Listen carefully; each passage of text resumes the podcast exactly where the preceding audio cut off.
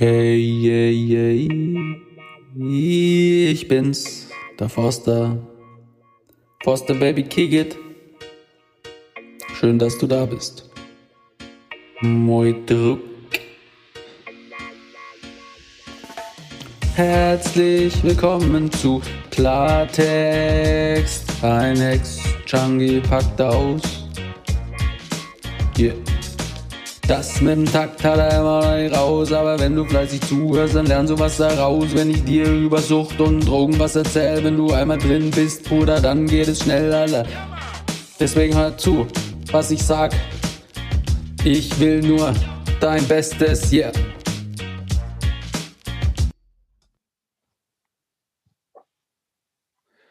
So, Freundinnen, herzlich willkommen zu einer neuen Folge im Podcast Klartext. Ein Ex-Junkie packt aus.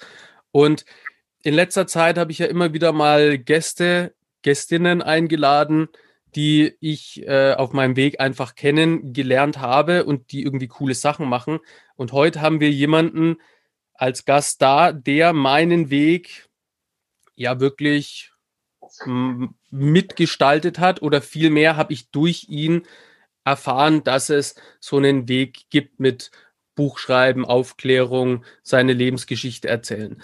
Hier zu Gast heute bei mir und ich freue mich wirklich sehr, Journalist und Autor Jörg Böckem. Hallo, vielen herzlichen Dank für die Einladung. Freut mich sehr, dass du ja, dass du hier dabei bist. Warum und wie es genau dazu kam, werde ich später nochmal erzählen ausschlaggebend für mich oder für, für einfach meinen Weg ist äh, das Buch von dir, Lass mich die Nacht überleben, mein Leben als Journalist und Junkie. Und man kann sich jetzt ja schon vorstellen, dass da abgefahrene Sachen passiert sind, wenn man so dieses Doppelleben hat. Möchtest du uns da einfach mal so ein bisschen davon berichten? Naja, ist jetzt ähm, bisschen schwierig für mich zu entscheiden, was ich erzähle. Also ich einfach, ja. einen grundsätzlichen Überblick. Also ich ähm, war in meiner in meinem Leben ähm, eine ganze Zeit lang ähm, heroinabhängig. Also ich habe alle möglichen Drogen genommen und bin dann auf Heroin mehr oder weniger hängen geblieben und habe sehr viel Zeit auch damit verbracht zu versuchen, ähm, kein Heroin mehr nehmen zu müssen habe ähm, in den Phasen vor allen Dingen, in denen ich dann suchtfrei gelebt habe, ich habe drei stationäre Therapien gemacht und dazwischen ja. immer einige Jahre suchtfrei gelebt und in diesen Phasen mir dann auch so in Hamburg ein Leben als Journalist aufgebaut. Zuerst bei Tempo, bei der Woche, jetzt dann Spiegel und Zeit. Und ähm, irgendwann kam dann aber allerdings immer wieder meine ähm, Rückfallphasen dazwischen, wo ich das Wort Rückfall nicht mag, aber mir fällt gerade auch kein besseres ein. Ja. Und ähm, so, und mein Buch erzählt einfach diese ganze Geschichte. meine ersten Kontakte mit psychoaktiven Substanzen, Drogen, äh, wie man sie auch immer nennen mag in meiner Jugend, wie ich darauf reagiert habe, wie ich damit umgegangen bin, die Faszination, die es für mich ausgeübt hat, die Gründe, warum ich Drogen genommen habe und auch dann die Gründe, warum ich nicht mehr damit aufhören wollte, konnte irgendwann.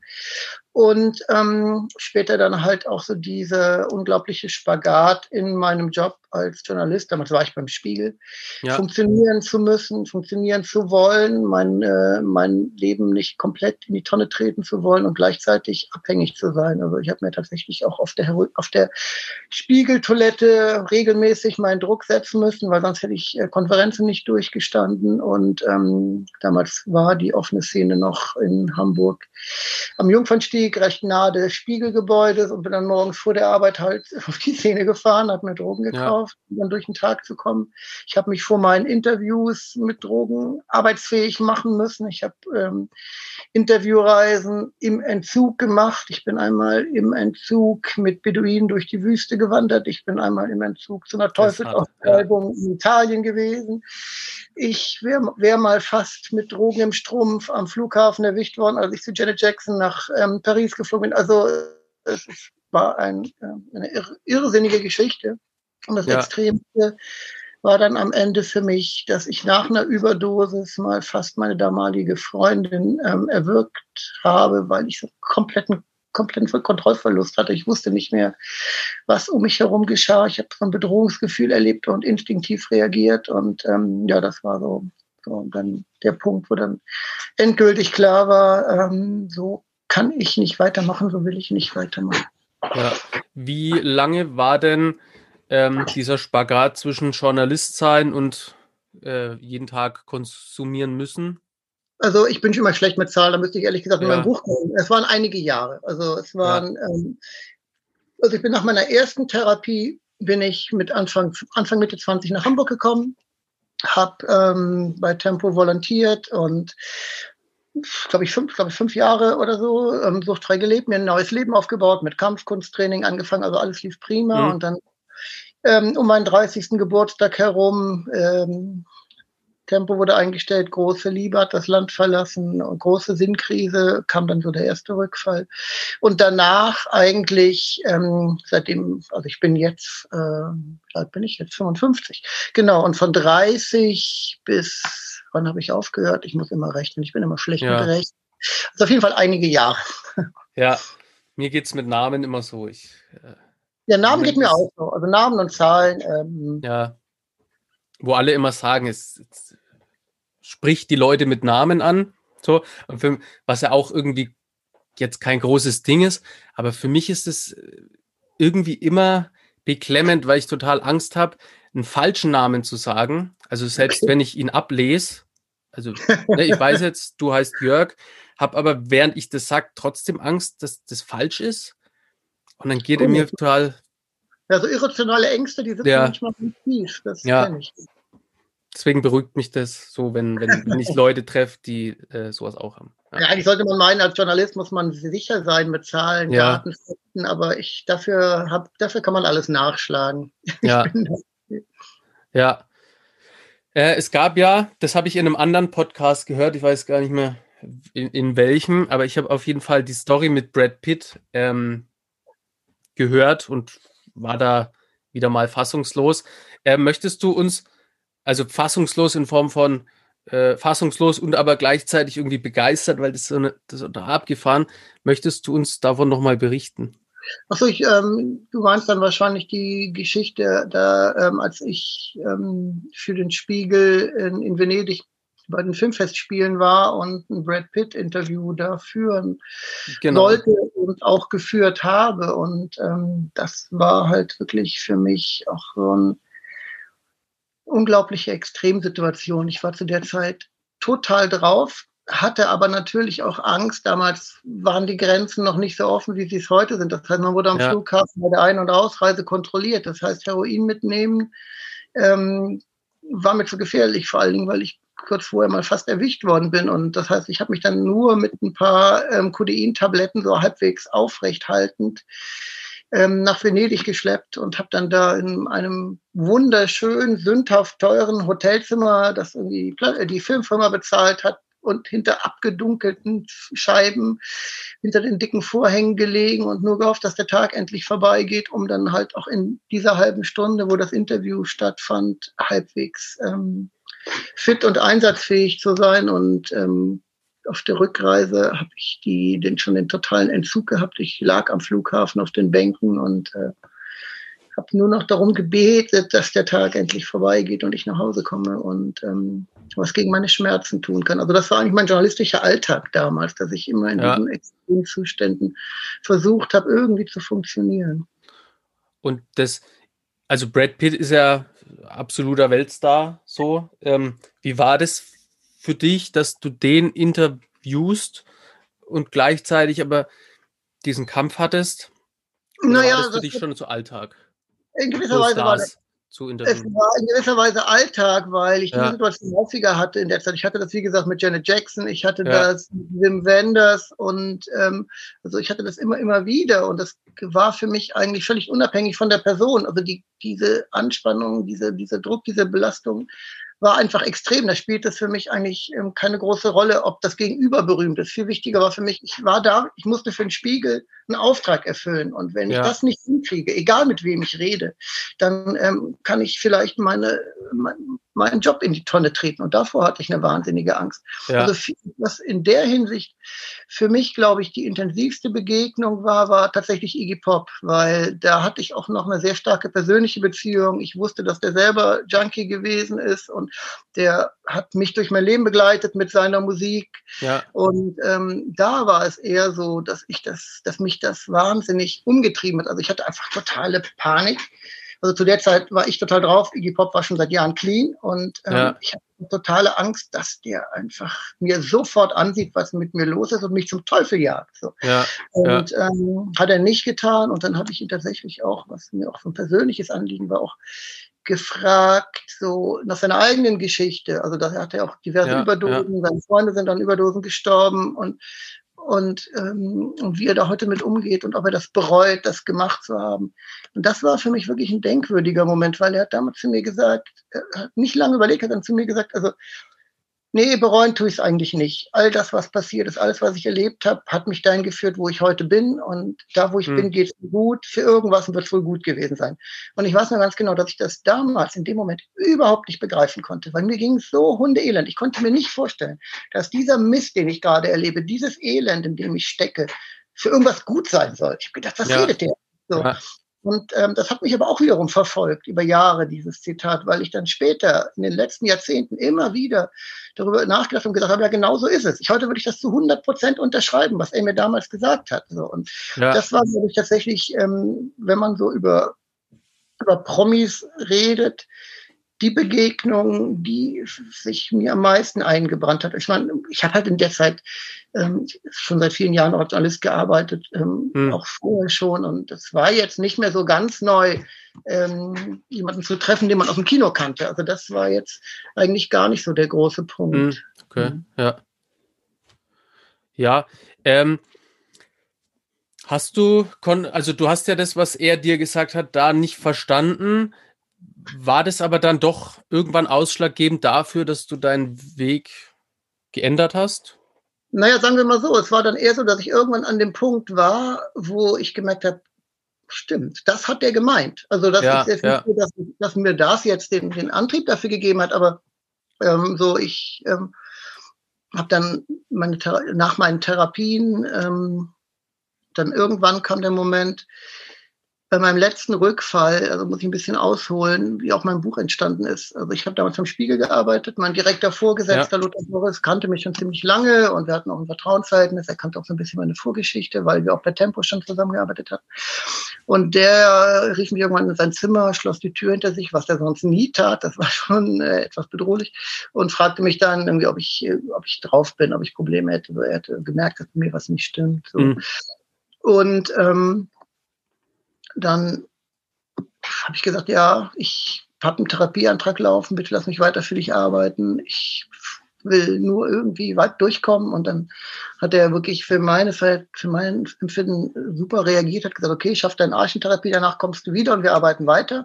Und als ich dann wieder kam, war es so, nach einiger Zeit ähm, habe ich wieder für ihn gearbeitet und dann ähm, gab es die Friedmann-Affäre. Also Michael Friedmann, bekannter mhm. Publizist, ist mit Kokain erwischt worden und dann war diese Frage, so Doppelleben stand auf einmal irgendwie so groß im Raum in der gesellschaftlichen ja. Diskussion. Und dann hatte mich, hat mich Lothar gebeten, ob ich mir vorstellen könne, über diese Phase, die er vorher bei mir erlebt hat, vor meiner Therapie, dieses, Doppel, dieses Doppelleben, das ich geführt habe, ja. ob ich mir vorstellen könne, darüber ähm, einen Text für den Spiegel zu schreiben. Und da war ich mir erst nicht sicher, ob ich das kann und will. Und ich habe es dann getan, was auch wirklich schwierig war. Also ich weiß noch, weil da war alles noch ganz nah. Mhm. Als ich das geschrieben habe, habe ich zum Teil Schweißausbrüche, Magenkrämpfe gekriegt und musste den Computer nach 20 Minuten zumachen, weil es mir einfach alles noch zu nah war. Aber dann habe ich das gemacht und daraus ist dann das Buch erschienen und aus dem Buch haben sich dann Lesungen entwickelt. Daraus hat sich mein, mein Engagement in der Suchtprävention entwickelt, Lesungen an Schulen, in Gemeinde, ähm, in Gemeindesälen und so weiter. Und ähm, das ist, war so ein organischer Prozess. Es war jetzt nicht so, ich nehme mir das jetzt vor, ich will jetzt da was Positives draus ja. machen. Es, es, geschah so. Und als es dann geschehen war, ich habe dann die Gelegenheit halt ergriffen, habe es dann getan und habe dann gespürt, ja, das fühlt sich gut an, das fühlt sich richtig an. Und in dem Moment war dann war mir dann auch klar, was er meinte. So, das ist ja, ähm, ja. Ja, Wenn verstehe. ich das nicht erlebt hätte, könnte ich das nicht tun. Ich hätte das Buch nicht schreiben können, ich könnte die Arbeit, die ich mache, jetzt ja. nicht machen. Ich ähm, bin Vater, ich habe zwei kleine Söhne. Ich glaube, ich würde anders mit mir, mit der Welt, mit meinen Kindern umgehen ohne diese Erfahrung. Also ich kann das mittlerweile alles ähm, auch als positive Erfahrung, trotz allen Leids, das will ich nicht beschönigen, für mich werten. Ich hatte Glück und ich habe es überlebt und aber jetzt kann ich was draus machen und das ist was Gutes. Ja, und bei genauso einer Lesung äh, saß ich nämlich, und ich meine, es war 2013, äh, in einem Gemeindehaus irgendwo bei der Stadtbibliothek in Nürnberg, irgendwie so. Ja, ja, ja sowas, ne? genau, ja. Und ähm, weil ich bin ja, äh, also 2009 war so meine Hochphase, da habe ich mich äh, mit Speed Crystal dermaßen abgeschossen, dass ich dann eben zwei Jahre, sechs Monate Haftstrafe bekommen habe. Dann war 2012 so mein äh, Jahr der Obdachlosigkeit, so quasi, ich habe dann Therapie gemacht, kam raus und dann wurde mir gesagt, wenn du nicht mehr kriminell bist, dann stehen dir hier so die Türen offen. Dann, dann, dann, dann musst du dich quasi bloß äh, irgendwo bewerben und alle. Also es ist alle gar kein Problem, du darfst keine Drogen mehr nehmen, nicht mehr kriminell sein, dann passt es. Und dann klopfen dir alle auf die Schulter. Genau, und sagen, super Dominik, schön, dass du wieder da bist. Mhm. Und ich kam dann raus und habe halt so diese volle Breitseite äh, des Nicht-Willkommenseins ja. erlebt. Also mit äh, Vorstrafe kriegst du keinen Job, mit Schufa kriegst du keine Wohnung, ohne Wohnung kannst du kein Hartz IV beantragen, weil du keine Meldeadresse hast. Wenn du kein Hartz IV beantragen kannst, äh, stehst du erstmal da.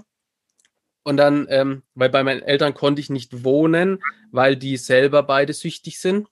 Ich habe dann äh, also es war auch immer so ein Bedürfnis, dass ich nach Hause komme. Das, so dieses Gefühl nach Hause kommen, ja. das hat mich durch diese Zeit gebracht mit Knast. Und eine Station war ja Hochsicherheitsjugendhaft, wo die ganz kaputten Psychopathen so äh, am Start sind. Da war einer, der hat seinem Vater 47 Mal so einen Schraubenzieher in den Schädel gerammt, weil der dem kein Taschengeld geben wollte. Also so ja. Ja. Äh, ganz heftige Stufe von Gewalt. Und ähm, dann, dann, dann komme ich heim, stell fest, mein Vater ist schwerer Alkoholiker, der auch äh, in die Wohnung scheißt und also richtig massiv. Und meine Mama ist voll auf Diazepam und ritzt sich. Also mit der Schere ganzen Körper irgendwie zerschnitten. Und ich komme so heim und das ist mir die Jahre davor, da war es auch nicht so schlimm, aber das ist mir nicht so aufgefallen, weil ich ja selber bekifft war und total Katastrophe und ich wusste, das schaffst du da nicht. Und dann gehe ich irgendwie zum Jobcenter und sag, äh, können Sie mir bitte helfen? Ich muss ja irgendwo wohnen. Und sagen die, ja, kannst zur Heilsarmee irgendwie zehn Tage im Monat da wohnen. Ähm, der Rest musst du aber schauen. In der Heilsarmee sind aber irgendwie 90 Prozent drauf oder besoffen oder, oder, oder gewalttätig oder, ne, weil das ist ja, also kein Ort zum Clean werden für einen jungen Menschen. Und dann habe ich dieses 2012 irgendwie einfach überstanden. Manchmal frage ich mich selber, wie ich das genau gemacht habe. Und dann habe ich aber 2013 beschlossen, du machst jetzt Therapie und richtig Therapie und du nimmst die Hilfe, die dir die Menschen geben, an. Und dann war Teil oder nicht Teil meiner Therapie, aber ähm, meine, meine Therapeutin hat mir gesagt, ja, da ist jetzt so eine Lesung von, von dir quasi und ich da Lust drauf habe und da gibt es halt auch, äh, du erzählst ja von deiner Geschichte und so und so. Und ähm, dann war ich irgendwie total, ja, ja, gehe ich sofort hin. Und dann ähm, habe ich vor Ort irgendwie, du hast so erzählt und während du erzählt hast, sind mir in, in mir aber tausende Fragen hoch. Dann auch, ich glaube, ich viermal gemeldet hintereinander und wollte immer noch was wissen. Bin dann auch auf dich zu, habe dich glaube ich, gleich Folgetext, wie ich das jetzt machen kann, dass ich das auch mache wie du und wie schreibt man Bücher und äh. und habe dann meinen an, meinen nächsten Sozialarbeiter, Therapeuten voll gespammt, so ich will das auch machen, wie schreibe ich ein Buch und und habe quasi diese Leute so voll mit meiner Energie äh, überschüttet. Und der eine Sozialarbeiter, der hat dann, so glaube ich, meine Energie genommen weil er konnte jetzt nicht sagen, Forster, halt die Fresse, lass mich in Ruhe. nee. Hat, hat die Energie genommen, hat gesagt, ey, er macht da Drogenprävention in Schulen. Habe ich noch nie gehört gehabt. Aber geh doch mal mit und erzähl da vielleicht von deiner Geschichte. Also er hat quasi meine Energie gelenkt. Alle haben gesagt, was willst denn du jetzt mit Buch schreiben und so? Und so kam ich dann da rein. Ähm, 2017 haben wir, glaube ich, ein Interview gemacht. Da hast du mich angeschrieben und das war für mich genau. natürlich auch super, weil ich irgendwie drei Jahre zuvor dann ja äh, auf dieser Lesung war, dann der Berührungspunkt und dann ähm, ist mit de dein Buch mit der Widmung ich werde das hier noch finden und nachträglich posten, äh, immer wieder in, in die Hand gefallen und habe mich quasi immer wieder daran erinnert und immer dieses, wieder dieses Weitergehen, Weitermachen. Und von daher freut es mich natürlich sehr, dass du hier jetzt mit am Start bist. Und ich hätte jetzt hier noch ein, ein paar grandios vorbereitete Fragen. Ich habe auch hier mich wirklich vorbereitet. Das mache ich hey, nicht so oft, behaupte ich oft. Aber ähm, die eine Frage hast du ja mehr oder weniger schon beantwortet. Äh, warum hast du dich entschlossen, deinen Weg öffentlich zu präsentieren? Naja, es war ja keine, keine es war ja eigentlich ähm, eher so, eine, so ein der, der, der Ansporn kam ja von draußen. Und es ja. war tatsächlich für mich aber eine schwierige Entscheidung, weil ich ja. als Journalist eigentlich ja bisher in einer anderen Situation war. Also bisher habe ich über das, über, ich habe ich Menschen getroffen und über die geschrieben und über die Interviews geführt und die Interviews ja. geschrieben und über mich selbst schreiben. Mir war gar nicht klar, ob ich das überhaupt kann. Deshalb war ich da erstmal ein bisschen zurückhaltend. Und ähm, als es dann aber irgendwie funktioniert hat, hatte ich eher so das Gefühl, ja, das macht ja eigentlich Sinn, weil als Journalist schreibt man immer über, versucht man immer so viel wie möglich zu verstehen und zu wissen über die mhm. Dinge, über die man schreibt und wovon verstehe ich so viel wie von meinem eigenen Leben so. Und ähm, von daher war es dann letzten Endes auch für mich selbst naheliegend. Aber der, ähm, der Anstoß kam von außen. Und das Buch kam ja 2004 raus, glaube ich. Und 2004 war ich, da hatte ich mit der Welt der Drogen noch gar nichts zu tun. Hätte ich mir niemals vorstellen können, dass ich mal Drogen nehme. Habe auch immer dagegen protestiert, weil meine Eltern haben stark geraucht, äh, in plus Papa getrunken, Mama Medikamente. Das war für mich total absurd, hätte ich mir niemals vorstellen können.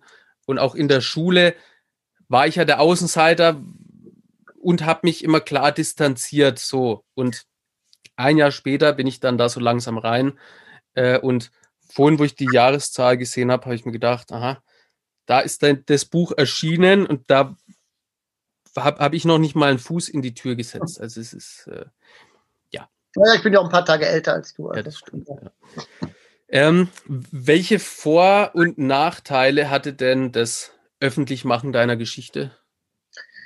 Ähm, ehrlich gesagt hatte ich natürlich ähm, als ich in diesem Entscheidungsprozess, mache ich das oder mache ich das nicht, drin mhm. steckte mhm. schon durchaus auch so ein paar Vorbehalte und Ängste und Unsicherheiten und habe mich halt gefragt, okay, ähm, ich mache mich natürlich total angreifbar. So, du bist damit ja. natürlich mit du gibst eine Zielscheibe ab, natürlich. Das habe ich auch später dann auch mal gespürt, dass es tatsächlich so ist.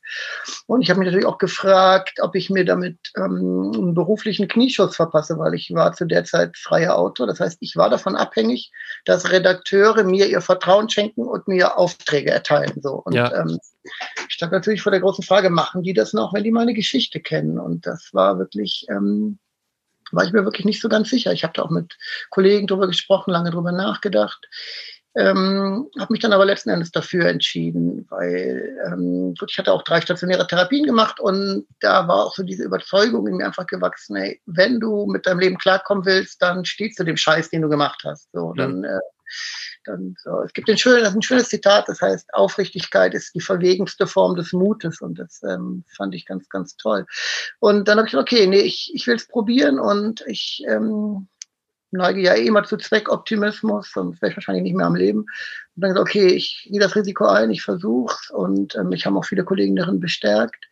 Und ähm, ich meine auch, dass ich, also ich habe wenn es denn negative ähm, Reaktionen gab im Sinne von, mit dem will ich nichts zu tun haben, dann habe ich es nicht mitgekriegt. Vielleicht haben die Leute mich einfach nicht angerufen, die mich sonst angerufen hätten.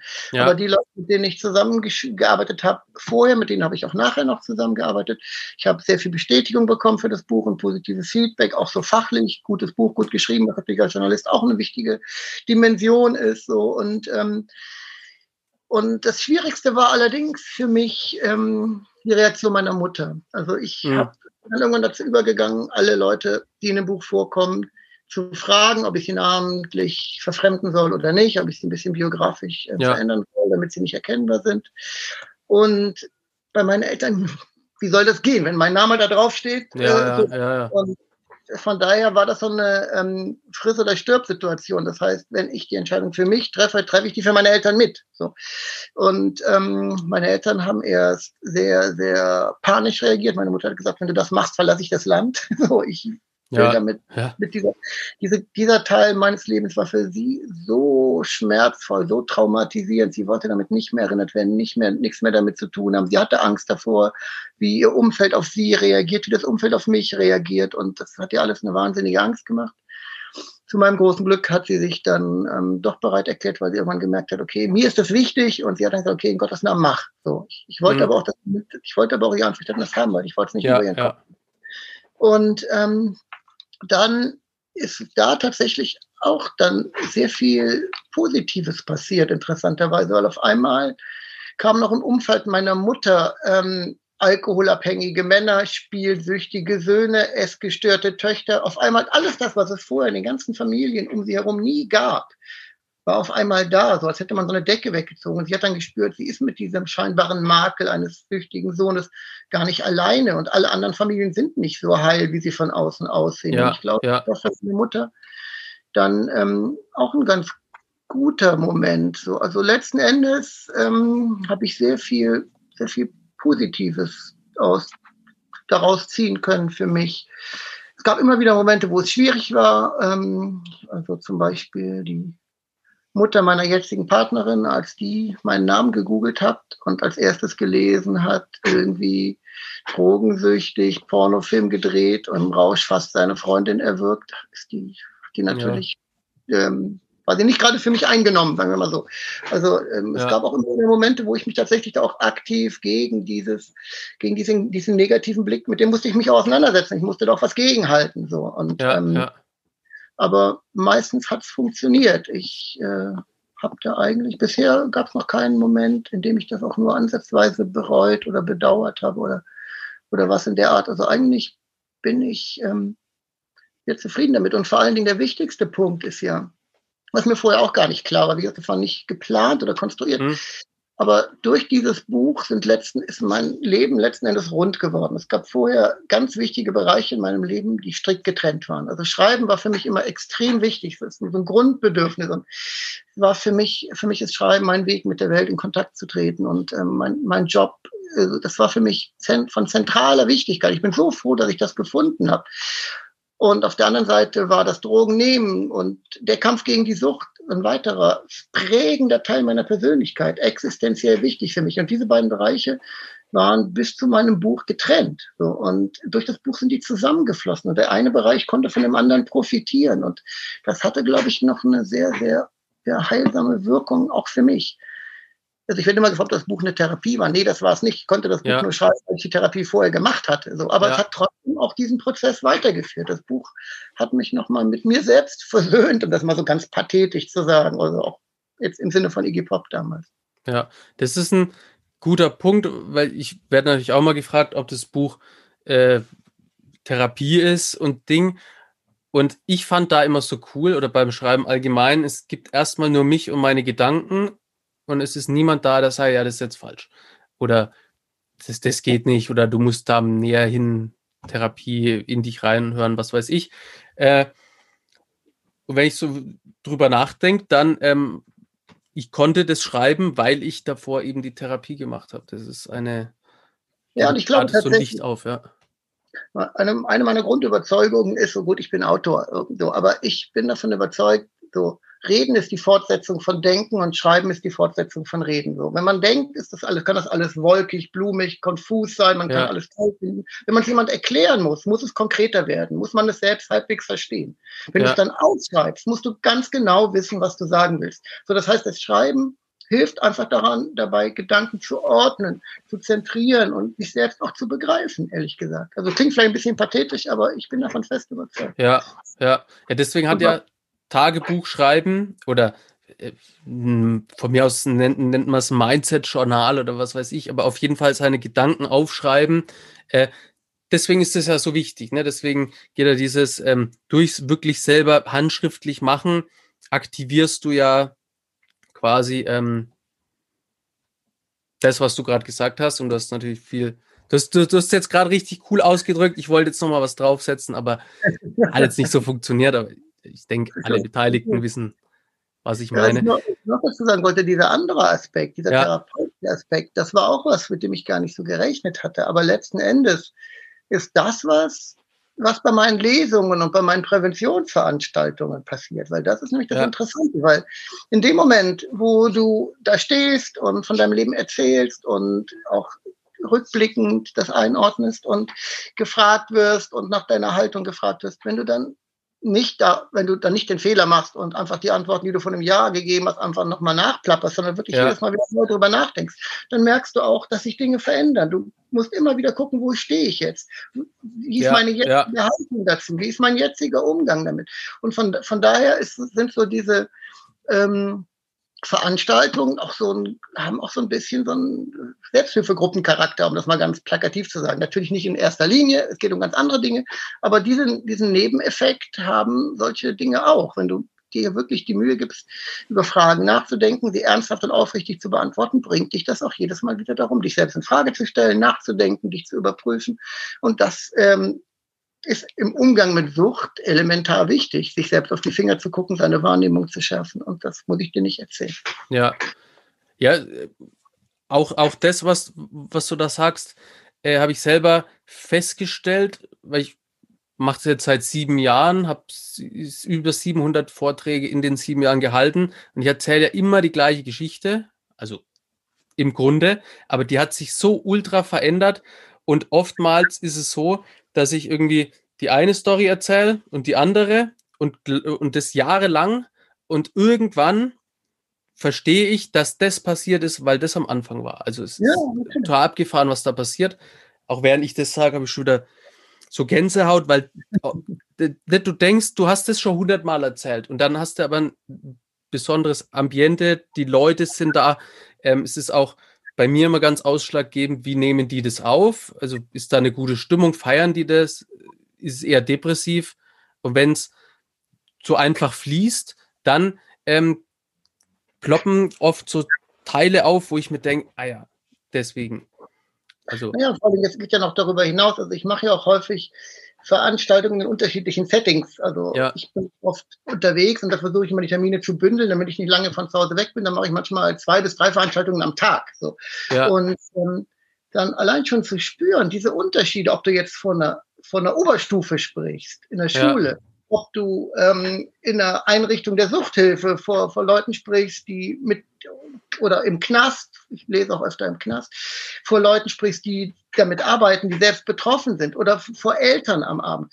Und die alle, alle haben einen anderen Blick auf das Thema. Die Fragen verändern sich und dann verändern sich auch die Antworten. Also ich finde, das hält einen wirklich ähm, lebendig. Ja. Jetzt sehen wir es im Hintergrund schon. Äh, High Sein ist dein das, das aktuellste Buch von dir in aber einer Neuauflage jetzt. Richtig, das ist jetzt gerade die Neuauflage. Die ist jetzt ähm, gerade ist im letzten Jahr erschienen oder in diesem Jahr. In diesen Corona-Zeiten komme ich mit den Jahren ja. immer so durch. Es fühlt sich alles an wie ein so ewig langes Jahr. Ich weiß das nicht mehr so genau, ja. aber ich glaube, die ist im letzten Jahr erschienen. Ja, äh, jetzt einfach die Frage, was, was ist Heißheim? Naja, ähm, Heißheim bezeichnet ja in der, in der, in der landesüblichen Wahrnehmung einfach einen Rauschzustand. So. Ja. Und, das ist einfach eine ja, eine Beschreibung dafür. Oh, ich muss mal kurz hier mein Gerät aufmachen. Ja. Gibt es jetzt Hörgeräusche? Genau. Ähm, genau, also high sein im Sinne von berauscht sein, sich in einem besonderen Wahrnehmungszustand befinden. Also das ähm, bedeutet high sein. Ja, und warum sind die Menschen wild auf Rausch? Naja, ich meine, das ist, das Dafür gibt es eigentlich mehrere Gründe. Also auf der einen ja. Seite ist das Bedürfnis nach Rausch ein zutiefst menschliches, das es in allen Zeiten und in allen Generationen gab. Also ähm, wenn du es Kultur, kulturgeschichtlich anguckst, es gab keine Zivilisation, in der es nicht Rauschzustände gab. In der Vergangenheit waren die auch oft ritualisiert, was es, was eigentlich ja sogar eine gute, ähm, ja, eine ja. gute Idee gewesen ist, weil es den, das Einbinden des Rauschzustandes in gesellschaftliche Prozesse, in soziale, in ein soziales Gefüge, das, ähm, das mildert ganz stark die möglichen Risiken und negativen Nebenwirkungen ab. Aber Rauschzustände gab es immer. Und ich glaube tatsächlich, dass wir Menschen wir brauchen, ist ja, auch, ist ja kein Geheimnis, wir brauchen, wir brauchen Gleichgewicht, wir brauchen den Wechsel. Keiner kann immer nur funktionieren. Wir brauchen den Wechsel zwischen Anspannung und Entspannung. Genauso mhm. wie wir die Anspannung brauchen, glaube ich fest dran. Also immer nur zu chillen tut uns auch nicht gut. So. Ja, Aber ja. auf der anderen Seite brauchen wir auch Entspannung, loslassen, das Steuer abgeben, einen Schritt zurücktreten, auch einen Schritt von uns selbst zurücktreten. Gerade heutzutage in der modernen Welt ähm, ist das ein ganz, ganz tiefes Bedürfnis und ähm, da ist im Prinzip ja auch gar nichts Schlechtes dran. Also ich halte den Rauschzustand oder das die Sehnsucht, das Bedürfnis nach Rausch halte ich für eine ganz gesunde Geschichte. Und auch da muss man ja sagen, Rauschzustände kann man ja auch auf unterschiedliche Weise erleben. Du kannst auch durch ja. beim Sex Rauschzustände erleben, du kannst beim Sport Rauschzustände erleben. Ich hatte früher beim Tischfußballspielen Rauschzustände, du kannst ja. bei der Musik ja. Rauschzustände. Also ich, ich habe das sogar beim Schreiben manchmal in ganz seltenen Momenten, dass es was Berauschendes für mich hat und ich mich danach irgendwie einfach besonders fühle. Also Rauschzustände ähm, sind, glaube ich, was grundsätzlich Wichtiges und was Positives und was für unsere Psychohygiene, für uns als Menschen, für unser Leben, für unsere Ausgeglichenheit ähm, durchaus von Bedeutung ist, wie auch immer man sich die holt. Ja. Ab wann würdest du sagen, wird es schwierig? Also nehmen wir äh, also quasi dieses, dieses zwischen Anspannung und Entspannung, das, äh, glaube, das ist ein gutes Bild. Und ähm, es gibt ja ganz, ganz viele, die irgendwie heimgehen nach der Arbeit, nach dem Sport, dann ihr Bier trinken oder ähm, irgendwie einen Joint rauchen oder, oder was auch immer. Sich quasi diese Entspannung holen. Und ab wann, und das funktioniert ja in einem gewissen Abstand, das war bei mir zum Beispiel mit 17, 18, äh, war ich auch in der Ausbildung in der Firma von meinem Papa. Haben wir da äh, quasi habe ich gearbeitet, habe mir da auch Mühe gegeben, weil ich wusste, es ist ja für unsere Familie. Dann bin ich äh, trainieren gegangen und abends wie halt dann gekifft. So und es hat lange funktioniert. Und dann ist irgendwann das Wochenende dazu gekommen. Ich stand aber am Montag jetzt mehr oder weniger fit, aber ich stand am Montag dann da und ähm, Ach, kann man das noch, ja. Ja, und, und ab so einem gewissen ähm, Grad ist es gekippt. Und wann würdest du sagen, wird äh, so ein Rausch, so eine ja, Berauschung gefährlich? Naja, ich glaube tatsächlich, dass es da ganz, ganz viele Faktoren gibt. Wir haben in Heisein da auch ähm, ganz viel so versucht, den Lesern an die Hand zu geben. Es gibt so, so Do's und Don'ts und, und so ein paar Regeln zur Selbstbeobachtung. Und ich glaube, jetzt mal grundsätzlich gesprochen, gibt es so ein paar Punkte, wo man wirklich ähm, die tatsächlich schwierig werden. Also einmal glaube ich tatsächlich, wenn es so eine Regelmäßigkeit bekommt. So. Und ja. vor allen Dingen, wenn es und ganz, ganz gefährlich ist, wenn das eine Ausschließlichkeit bekommt. Das heißt, ähm, zur Entspannung ein Joint rauchen, zur Entspannung zwei Bier trinken oder weil man toll, irgendwas Tolles erlebt hat, zur Belohnung, weiß ich nicht, ähm, mhm. LSD schmeißen oder, oder Ecstasy und auf, auf, einem, auf einem Festival Ecstasy nehmen.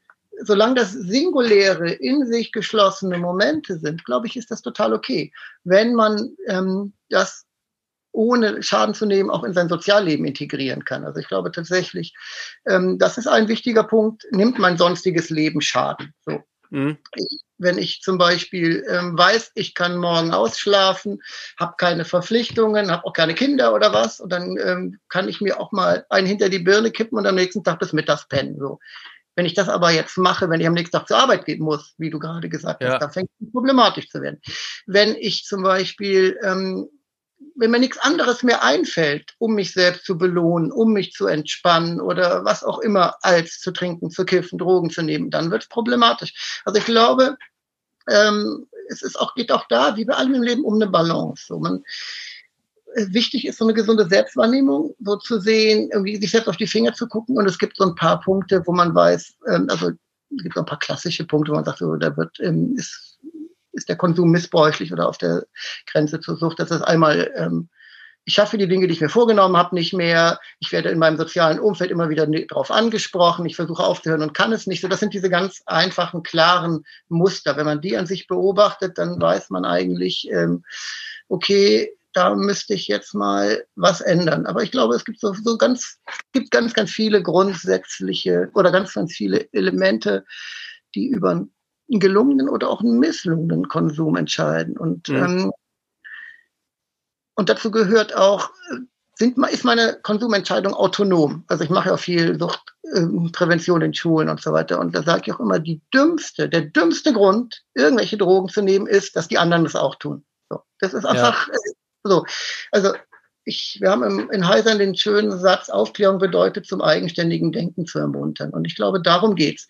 Ich muss, es ist wichtig, dass ich mir meiner selbst, meiner Schwächen, Stärken, meiner Bedürfnisse, meiner Sehnsüchte bewusst bin und dass ich auch selbst meine Entscheidungen treffe und auch selbst in der Lage bin, festzustellen, tut mir irgendwas gut oder tut es mir nicht gut. Und ähm, da gibt's halt ganz, ganz viele kleine, kleine Momente und kleine Facetten und kleine Punkte, die ich jetzt gar nicht alle aufzählen kann. Also wir haben das halbe Buch damit voll. Aber ich glaube tatsächlich, es geht äh, um, es geht ganz, ganz viel um Selbstwahrnehmung, um Aufrichtigkeit sich selbst gegenüber, um die Bereitschaft, seine Probleme und Konflikte zu lösen und nicht zu verdrängen.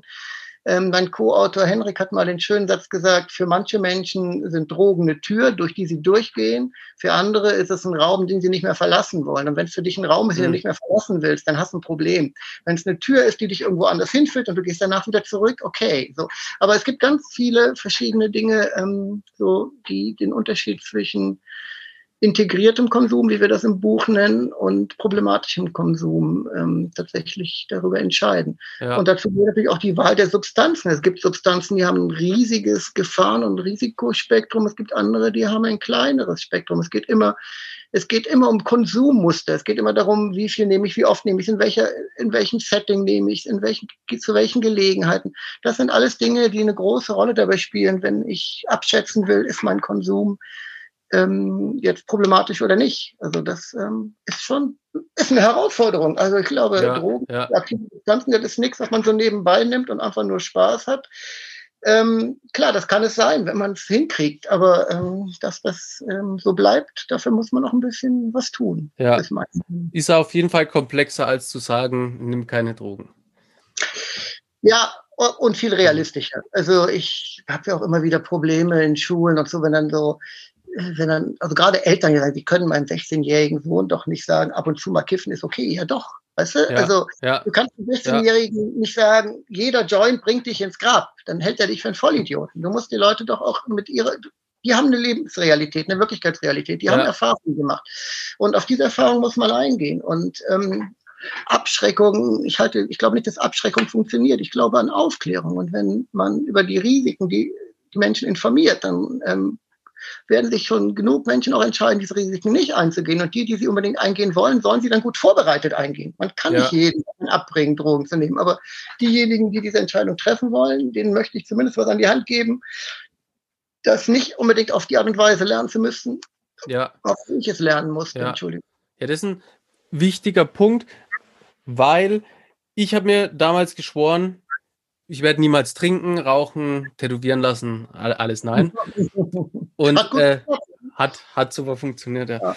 Ich habe ja auch bekifften Spongebob tätowiert, ne, weil ich habe das dann gemacht und irgendwann, oha.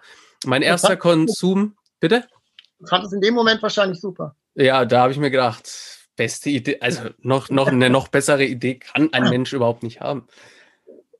So, ähm, mein erster Rausch oder mein Absturz, es war dann quasi auch der erste Absturz, war Alkohol. Keiner hat mir erklärt, wie es funktioniert. Äh, keiner hat mir erklärt, wie Alkohol wirkt. Mein Papa hat mir mit Bierflasche in der Hand und Zigarette im Mund immer gesagt, fang nie das Rauchen an. War, alle Erwachsenen habe ich immer saufen sehen und äh, aber die quasi haben mich haben sie immer besoffen angelallt und gesagt, machte sie sich. So und dann habe ich aber, wollte ich zu einer Gruppe dazugehören, die haben alle gesoffen. Ich war da ein Jahr dabei und dann dachte ich, das machst du jetzt auch. Weil muss ja einen Grund haben, warum die alles saufen.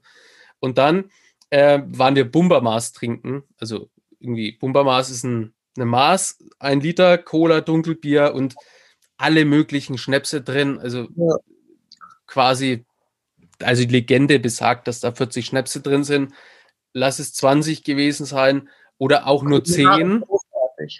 Und ich habe davon zwei getrunken, weil ich nicht, ne, ich wusste nicht, es hat total ekelhaft geschmeckt, aber je mehr ich getrunken habe, desto mehr haben die anderen gefeiert.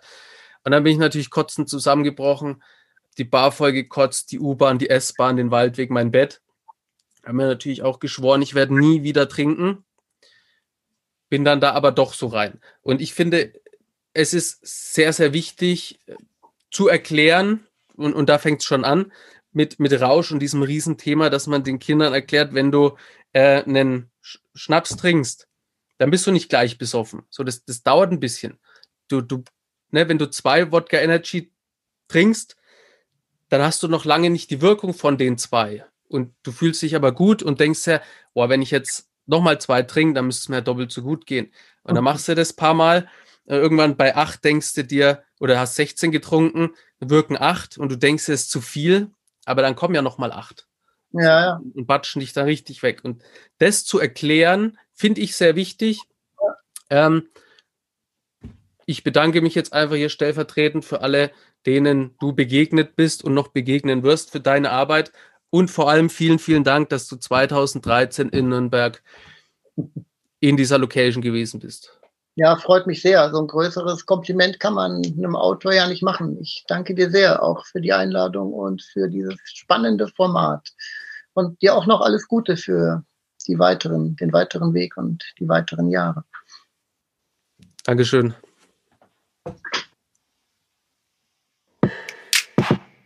Das war's auch schon wieder mit der Folge von mir. Wenn du mehr wissen willst, ja, dann musst du abonnieren. Check den Forster Style aus und sei gut drauf. Nächste Woche geht es wieder hoch hinaus. Yeah. Aber zieh dir bitte unbedingt kristallklar und klarkommen als Hörbuch rein, überall zum Streamen verfügbar. Bookbeat, Spotify, Deezer Audible, Get a Kick. Oh, das klingt so toll, aber gibt es auch das normale Buch zum Kaufen? Hä, was? Ja, ja, natürlich gibt's es auch als Buch. Kannst du überall abchecken, Bro. Es gibt sogar die Graphic Novel über Panini Comics.